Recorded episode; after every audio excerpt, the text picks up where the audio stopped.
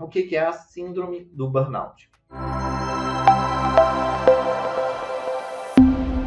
A síndrome do burnout, ela foi identificada e categorizada como uma síndrome no meados dos anos 60, dos anos 70, quando as pessoas perceberam que algumas pessoas ficavam fadigadas e esgotadas, plenamente esgotadas, apenas para determinada tarefa, como para o trabalho. E elas tinham a energia para poder ir sair, viajar, ir para uma praia e fazer outras coisas, mas não tinham energia para o trabalho. E a síndrome de burnout ou a síndrome do esgotamento mental, ela é relacionada à perda da capacidade mental, cognitiva, relacionada com alguma atividade ou tarefa. A pessoa não precisa ser, ter isso necessariamente com o trabalho, não precisa ser um trabalho remunerado ou na forma como a gente imagina o trabalho. Pode acontecer o burnout com diversos tipos de tarefas que não são necessariamente um trabalho remunerado, na qual você tem um chefe pegando o pé e querendo cobrar e pôr metas. Mas, por exemplo,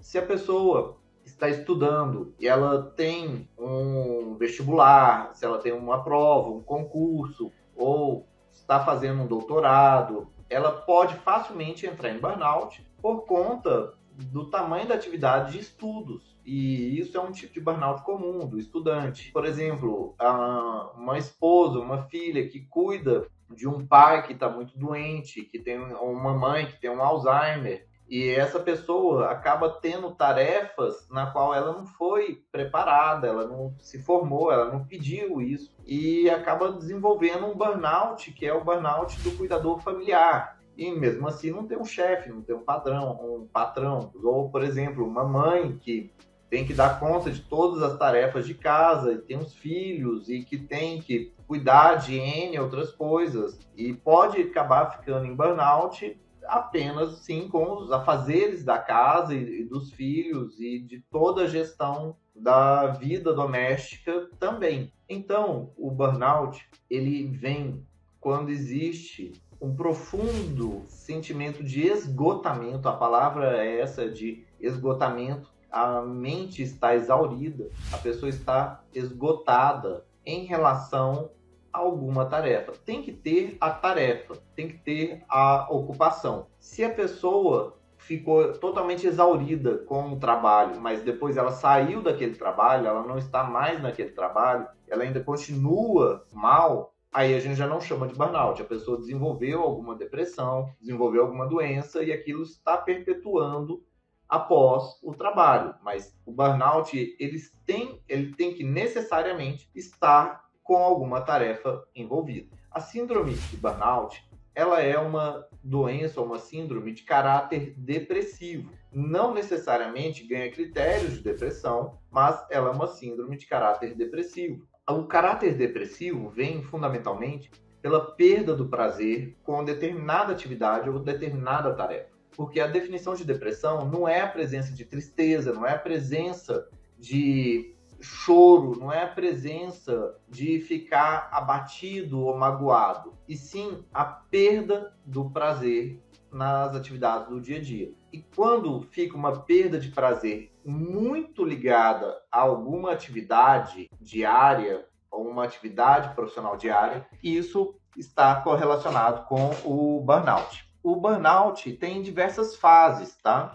Quando a pessoa está desenvolvendo o burnout, ele vai, não vai ter o burnout imediatamente, já de cara, com uma síndrome completa. Ele tem estágios e ele vai evoluindo, considerando o burnout mais típico, que é aqueles onde as pessoas desenvolvem em ambientes de trabalho, que começa com a pessoa primeiro tendo muita necessidade de aprovação. Ela começa tendo necessidade de aprovação constante dos colegas. Toda hora ele quer ver que alguém está dizendo que a pessoa está legal, que o trabalho dela está bom. Depois a pessoa, no segundo estágio, ela começa a acumular trabalhos, ela começa a ter um acúmulo de trabalhos e responsabilidades. Ninguém está pedindo para ela fazer. Ela quer fazer aquilo, quer fazer mais. Ela começa a pegar mais coisas para si, começa a aumentar o número de horas trabalhadas, é qualquer dia, qualquer hora, é quer ser pau para toda obra, achando que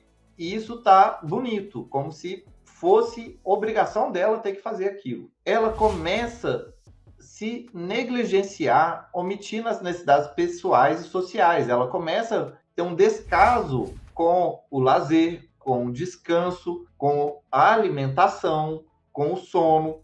Ela começa a fugir, a pular refeições. Ela começa a reduzir a quantidade de sono para poder trabalhar mais. Ela começa depois a fugir dos problemas. Quando começa a ter problemas, ela começa a querer a fugir dos conflitos, a ignorar conflitos, a fugir dos problemas. E isso tanto no trabalho quanto de problemas físicos e de saúde, problemas familiares. Depois começa a ter uma revisão dos valores pessoais. Ela começa a ter uma autoestima mais baixa, ela começa a ter uma mudança em relação à régua profissional dela e dos outros. Ela começa a ter valores diferentes, as coisas que ela tinha de valores em relação ao trabalho, à empresa, começa a mudar. Ela começa a achar que aquela empresa que ela trabalha já não é mais a mesma. Ela começa a achar que as coisas já não são mais como antes.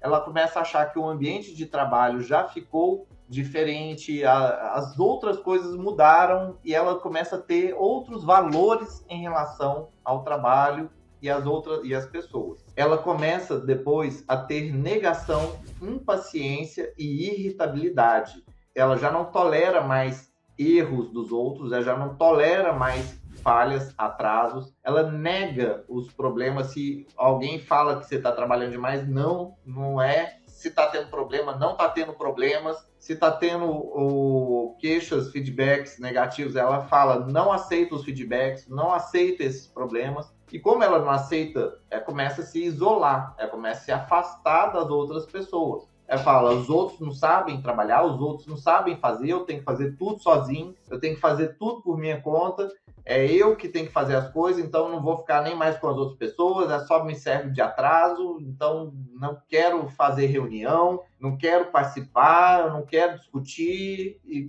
fica cada vez mais isolado das outras pessoas. E isso depois começa a ter mudanças muito claras de comportamento, como poder gritar, como poder se ausentar de momentos extremamente importantes, fazer brincadeiras totalmente inapropriadas, ter reações totalmente inadequadas a brincadeiras de outras pessoas, pode acabar indo até para uma despersonalização. A despersonalização é que a pessoa começa a viver tipo um piloto automático. Ela começa só a fazer as coisas no piloto automático. Ela depois já não está tendo mais reações, ela fala as coisas, falar, responde, é tipo, vira tipo um robô. Fazer, ler e-mail, mandar, mandar mensagem, responder, fazer o que tem que responder, e vai indo para um vazio interior muito grande, pode ir para um vazio profundo, ficar com sintomas de depressão, se sentir bem depressiva, e depois desse sentimento de depressão, a pessoa acaba desenvolvendo uma incapacidade profissional. A pessoa chega a ficar é, totalmente incapacitada para a atividade profissional. São esses estágios do burnout que começa com necessidade de aprovação constante, depois acúmulo de trabalho e responsabilidades, omissão das necessidades pessoais sociais, fuga de problemas, revisão dos valores pessoais, negação, impaciência e irritabilidade, afastamento ou isolamento social, mudanças claras no comportamento, despersonalização ou robotização, sentimento de vazio interior, depressão franca, incapacidade. Isso tudo são os estágios do burnout.